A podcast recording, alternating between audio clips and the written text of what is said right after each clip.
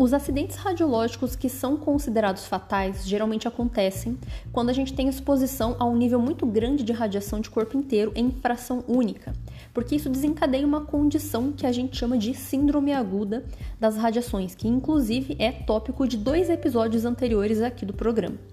Mas existem condições excepcionalmente raras que a gente chama de síndrome crônica da radiação ionizante, que acontece em condição similar exposição a alta dose de corpo inteiro, mas com fracionamento de dose. E o acidente radiológico de hoje que eu trouxe para a gente falar aqui na semana narra justamente uma condição dessa onde a gente tem o desenvolvimento de síndrome crônica da radiação por parte das vítimas. Além disso, esse evento que eu vou narrar para vocês também é o primeiro registro que nós temos de acidente radiológico com fonte órfã, que acontece em ambiente civil, o acidente radiológico de Cidade do México que aconteceu em 1962. Vamos acompanhar.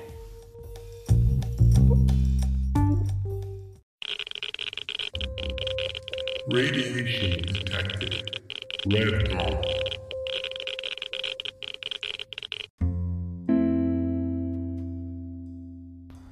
Olá, meus irradiadas! Como vocês estão? Aqui quem fala é a Paola e no episódio de hoje a gente vai falar sobre o acidente radiológico de Cidade do México que aconteceu em 1962 com uma fonte órfã de cobalto 60. Mas antes de eu falar disso, gostaria de fazer as minhas considerações iniciais e a primeira delas, vocês devem estar percebendo que eu tô um pouco fanha, né? Eu tô resfriada, então minha voz não está das melhores, mas ainda assim estou em condições de gravar e acho que vale a pena é, gravar esse episódio mesmo assim, apesar da minha condição aí de pessoa gripada. Ainda bem que não passa, né? Gripe por podcast. Enfim. Então, né, primeiramente essa ponderação. E, segundamente, claro, como sempre, agradecer a audiência de vocês que sempre me acompanham e me escutam aqui no podcast. Isso me motiva sempre a continuar gravando. E eu tenho uma infinidade de coisas para trazer aí para vocês ainda que cada vez que eu sento para olhar o podcast me surgem mais ideias de temas. Então, coisa para falar a respeito vai ter infinitamente aí.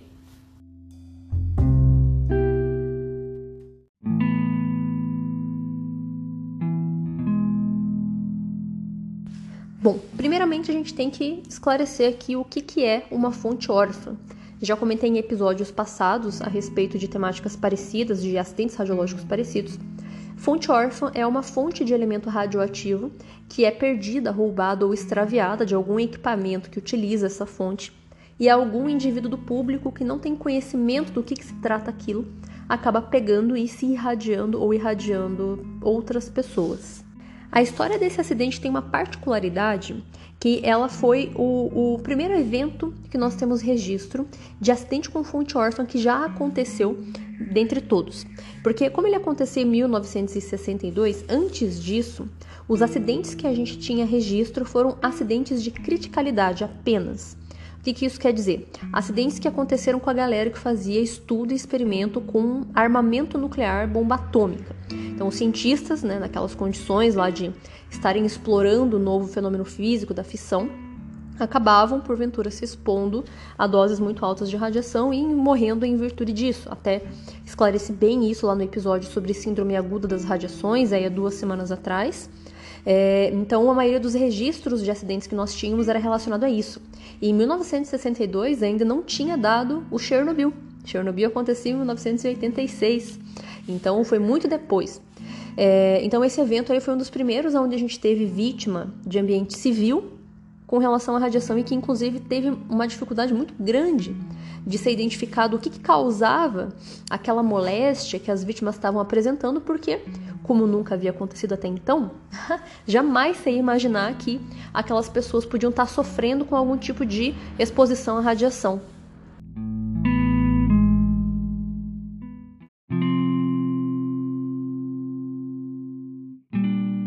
As fontes órfãs geralmente são provenientes de equipamentos industriais de gamografia ou então densitômetros de solo, porque são fontes muito pequenas e são equipamentos que aparentemente é muito fácil da fonte se desprender, porque a fonte é móvel, ela é feita para desprender do equipamento para ser usada no momento necessário né, e depois retornar para sua blindagem.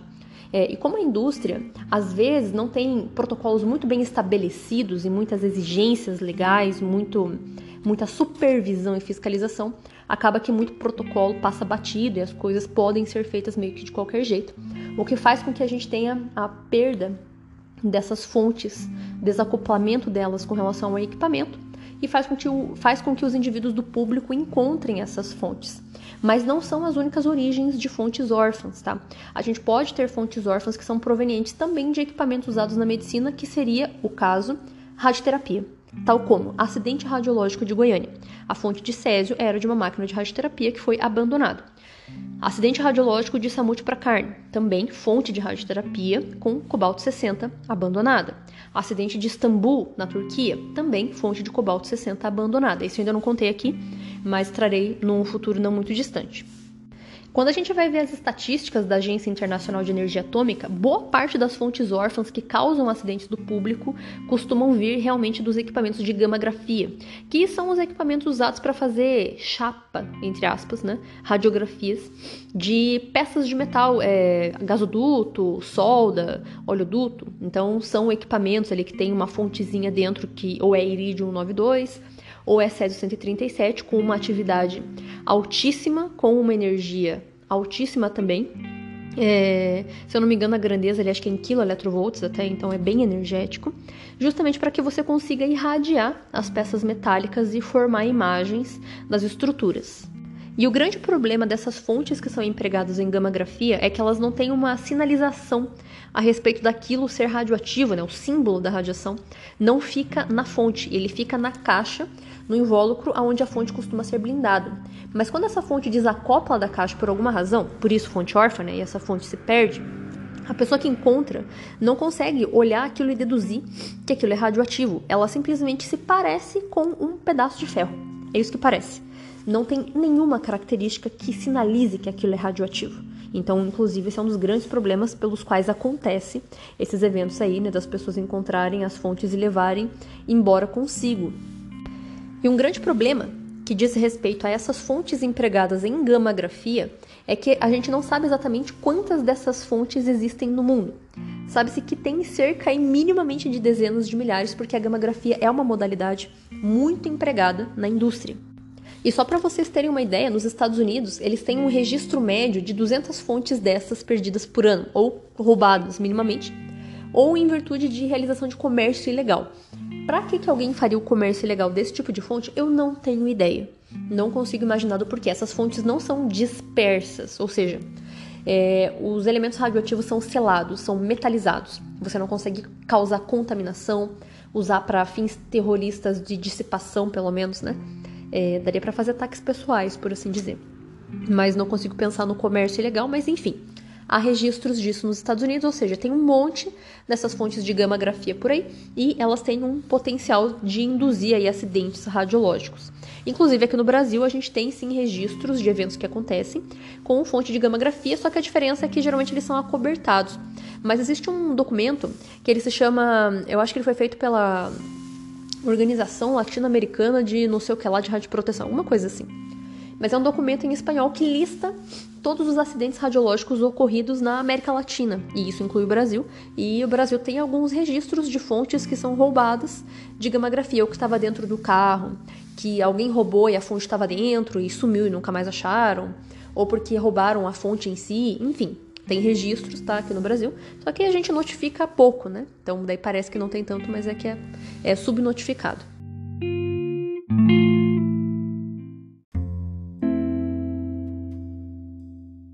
Que é interessante de pontuar aqui é que muitas dessas fontes órfãs, quando é o caso de elas se perderem, acontecem porque os operadores da gamografia podem estar sendo negligentes com relação aos protocolos. Sempre que é finalizado um procedimento de gamografia, o operador tem que fazer medição de ambiente para ver se a fonte retornou para a blindagem. Só que muitos não fazem por excesso de confiança, por hábito, por já estar tá acostumado e achar que não vai dar nada. Ou até mesmo tem gente que acaba pegando a fonte com a mão e blindando ela manualmente, achando que não dá nada. Mas infelizmente, por causa do nível de radiação, essas fontes podem machucar bastante, tá? Basicamente, o que, que pode acontecer? Três condições. A pessoa pode ter uma lesão local, ou seja, uma reação tecidual principalmente nas mãos, quando ela segura a fonte, né? Então, como as pessoas pegam, manipulam aquilo por alguns minutos, é muito comum observar lesão localizada na região das mãos. É, e também em regiões onde fica em contato ali com os bolsos, a galera guarda no bolso, né, coisas do tipo. É, e inclusive guardar no bolso vai causar não apenas uma irradiação local, como também uma irradiação de corpo inteiro, especialmente se a fonte ficar ali por algumas horas. E por fim, a gente tem a condição de exposição de corpo inteiro pela fonte quando ela fica guardada dentro de casa ou em algum lugar, nas proximidades onde a pessoa está, e ela fica se expondo àquela radiação por dias ou por semanas. Então, isso meio que vai fazendo uma exposição crônica, uma exposição fracionada de corpo inteiro, que é justamente o caso desse evento que eu vou narrar aqui para vocês. Quase sempre o estereótipo clássico de acidente radiológico com fonte órfã de indústria é a fonte que foi perdida lá da gamografia e foi encontrada por membros que desconheciam o fenômeno físico da radiação, da radioatividade, era gente do público geral que pegou a fonte e levou para casa.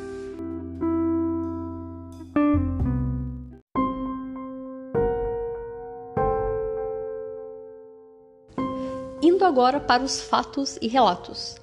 Essa história especificamente ela foi muito difícil de eu conseguir encontrar um documento oficial que tivesse a narrativa dos eventos com um pouco mais de detalhamento.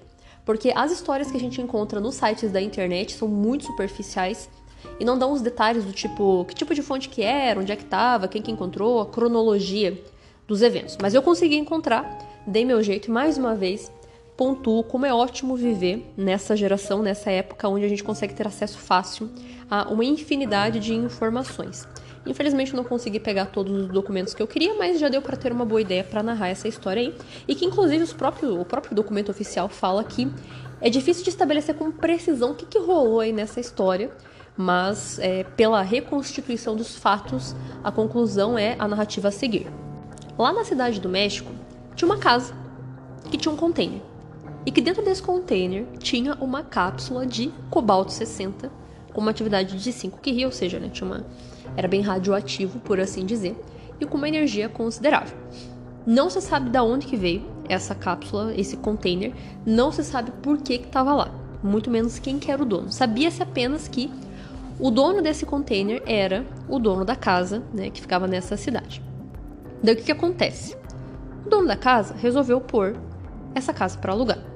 E um casal com dois filhos resolveu que iriam alugar essa casa para morar. A mulher, 27 anos, o cara, 30. Um dos meninos, né? O menino tinha 10 e a menina tinha 3. E aí, o dono da casa, né? Beleza, alugou ali o terreno, tal, tudo. E pediu para que a família desse uma supervisionada, uma vigiada no container, mas ele não falou o que, que tinha dentro daquele, daquele negócio.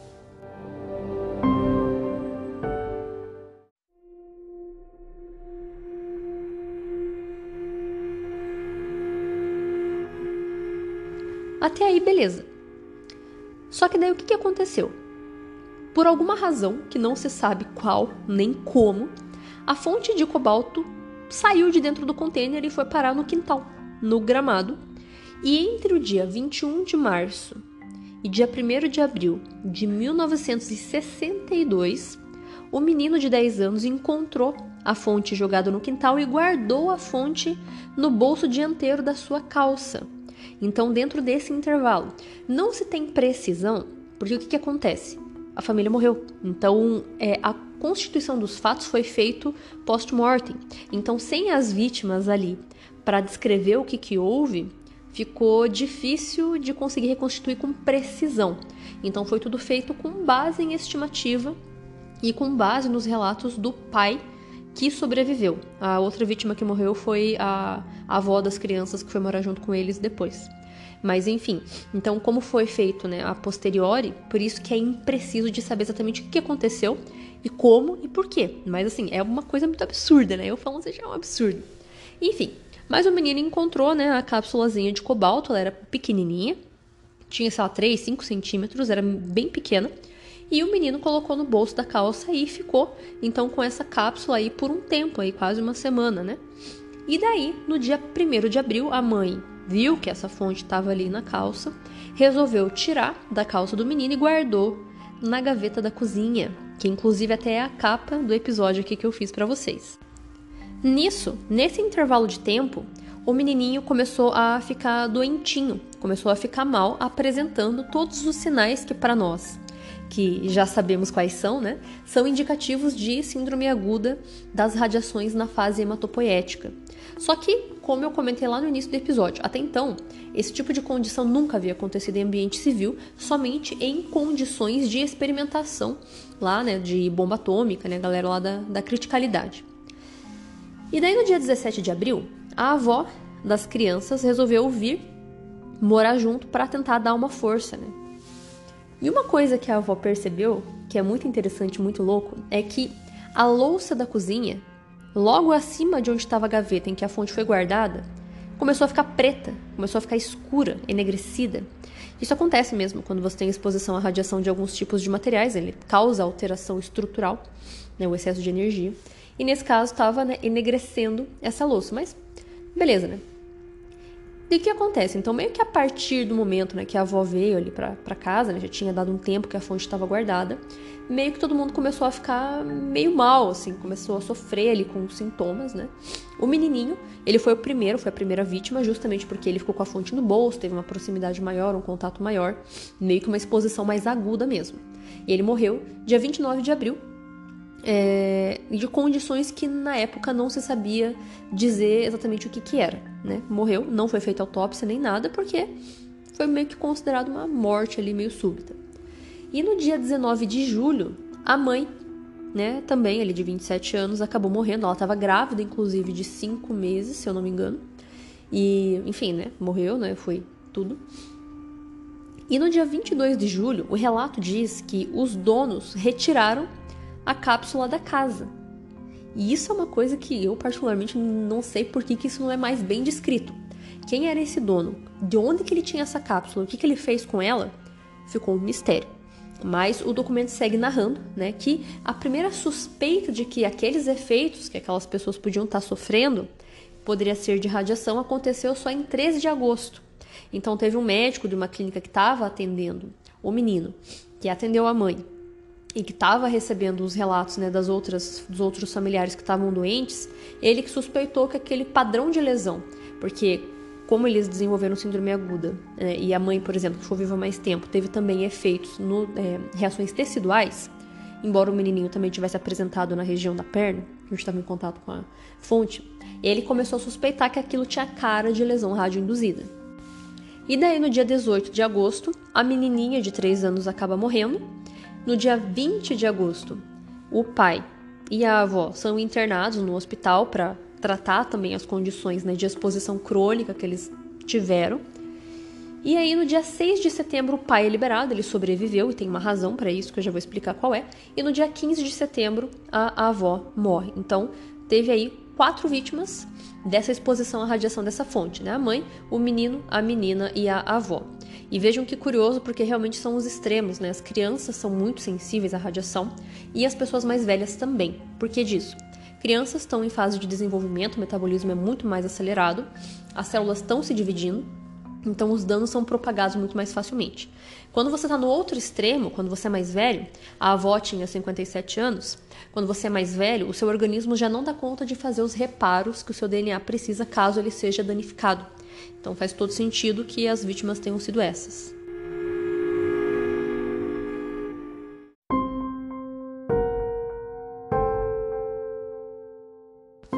Foi muito difícil de estimar a dose que essas vítimas receberam, é, porque eles morreram antes de se conseguir fazer análise citogenética. Então, não tinha muito como precisar. Era difícil de estabelecer rotina, era difícil de entender o que, que aconteceu, o tempo que cada um esteve na proximidade com a fonte, aonde a fonte ficou guardada. Tinha muito metal na frente, então a fonte também tinha uma distribuição de dose desigual por causa do modo como ela foi construída. Tinha uma parte que era mais espessa, então blindava um pouco mais a radiação do que outra parte. Então não era ali uma coisa muito fácil de estimar. As distâncias que cada um ficava, o tempo ali dentro da cozinha. O que eles sabem com precisão é que o menino realmente teve ali a exposição aguda porque ele guardou a fonte no bolso da calça. Só que também era difícil de dizer né, o quanto que ele ficou próximo, porque se ele, se ele tirava a calça para dormir, se se não, se ficava próximo dele no quarto, mas o que era percebido é que ele tinha uma radionecrose na coxa esquerda, que era justamente aonde ele tinha guardado a fonte dentro do bolso. A menininha ficava muito junto com o menininho, com o irmão.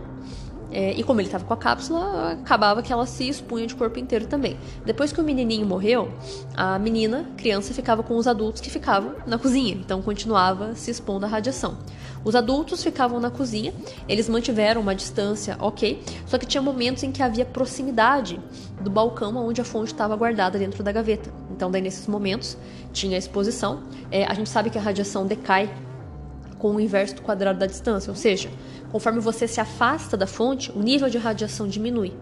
Mas ainda assim, né, como foi, levou quatro meses aí até o drone lá tirar a fonte, nossa, fim da picada isso aí, mas um, quase quatro meses de exposição ali crônica, né, que fez com que no final das contas a dose resultante fosse grande e induzisse aí a morte.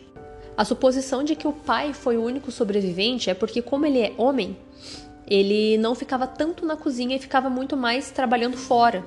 Então não ficava com tanta proximidade da fonte quanto as crianças e as mulheres que ficavam mais em casa e, por consequência, mais na cozinha, dado que esse acidente é de 1962.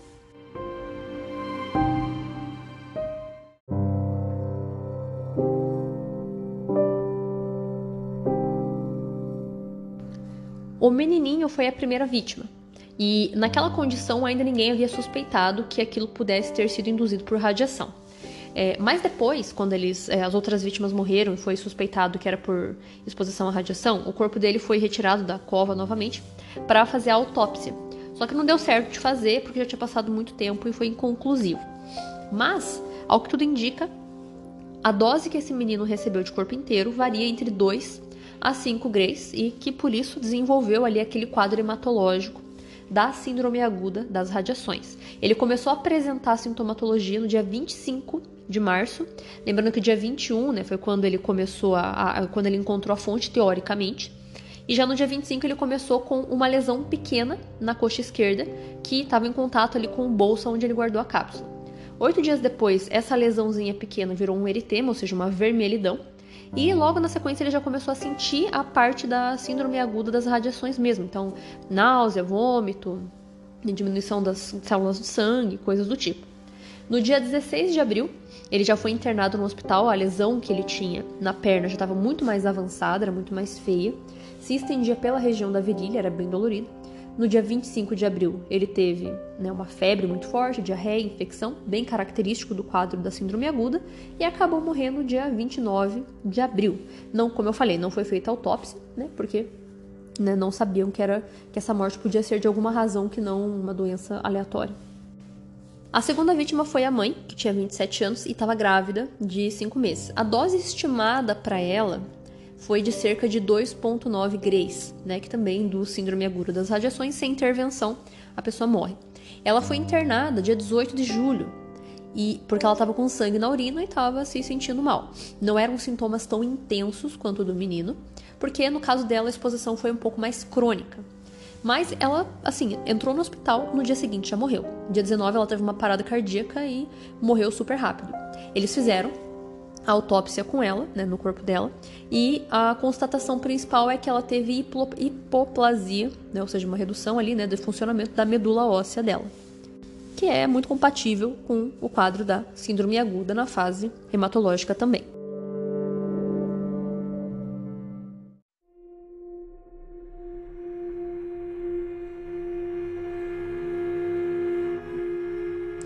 A terceira vítima foi a menininha de 3 anos, ela teve lesões de pele que já eram perceptíveis no dia 2 de maio, principalmente nas extremidades, só que a suspeita dos médicos era, era que ela tinha alguma intolerância alimentar.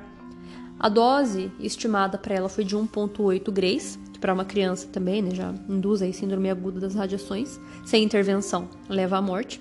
E ela ficava indo e voltando do hospital porque ela ficava nesses intervalos de passar mal e ficar bem.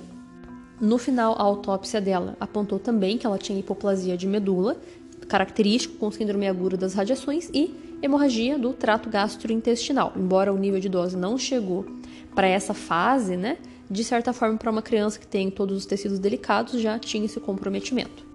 E por fim, a última vítima, que era a avó, recebeu uma dose estimada ali de corpo inteiro de 2,8 grays e a autópsia dela mostrava que ela desenvolveu uma hemorragia pulmonar e também hipoplasia de medula, ou seja, né, redução do funcionamento da medula, muito é, característico. O único sobrevivente da família, de fato, foi o pai, que tinha 30 anos, que recebeu uma dose de 1,7 gray, mas a medula dele conseguiu se recuperar. A única coisa que aconteceu com ele de efeito tardio, por assim dizer, é a esterilidade. E ele, de fato, ficou estéreo, é, mas fora isso, ele conseguiu sobreviver praticamente com vida normal.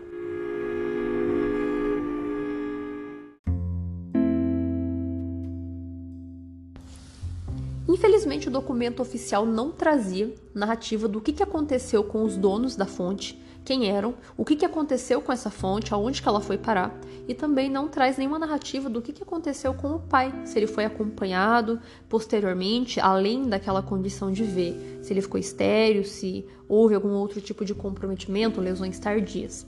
Isso não ficou claro, o documento foi realmente bem sucinto com relação a essa descrição das vítimas mesmo. É, e claro, né, é importante pontuar que como esse evento não teve contaminação, não foi necessário nenhum tipo de medida de preparação de tumba específica, de sarcófago, de blindagem, porque eles não estavam contaminados, só sofreram mesmo com o efeito de exposição à radiação, então, portanto, não tava, não tinha resquício.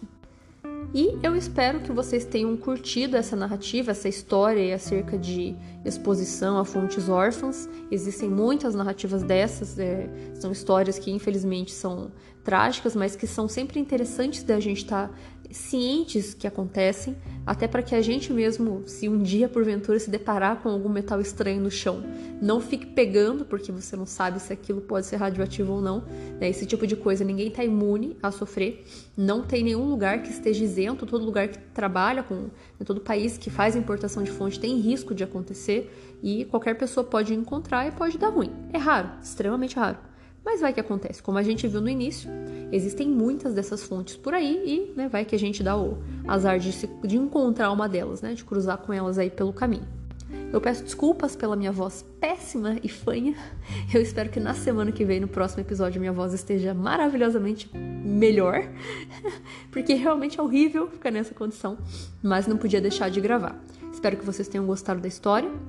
Se vocês tiverem sugestões ou perguntas ou quiserem um referencial dessa história por alguma razão, basta vocês me mandarem uma mensagem lá no Instagram, Radiação para Leigos, ou então por e-mail, radiaçãoparaleigos.gmail.com, que eu sempre tô lá dando uma olhadinha para ver o que, que vocês estão falando.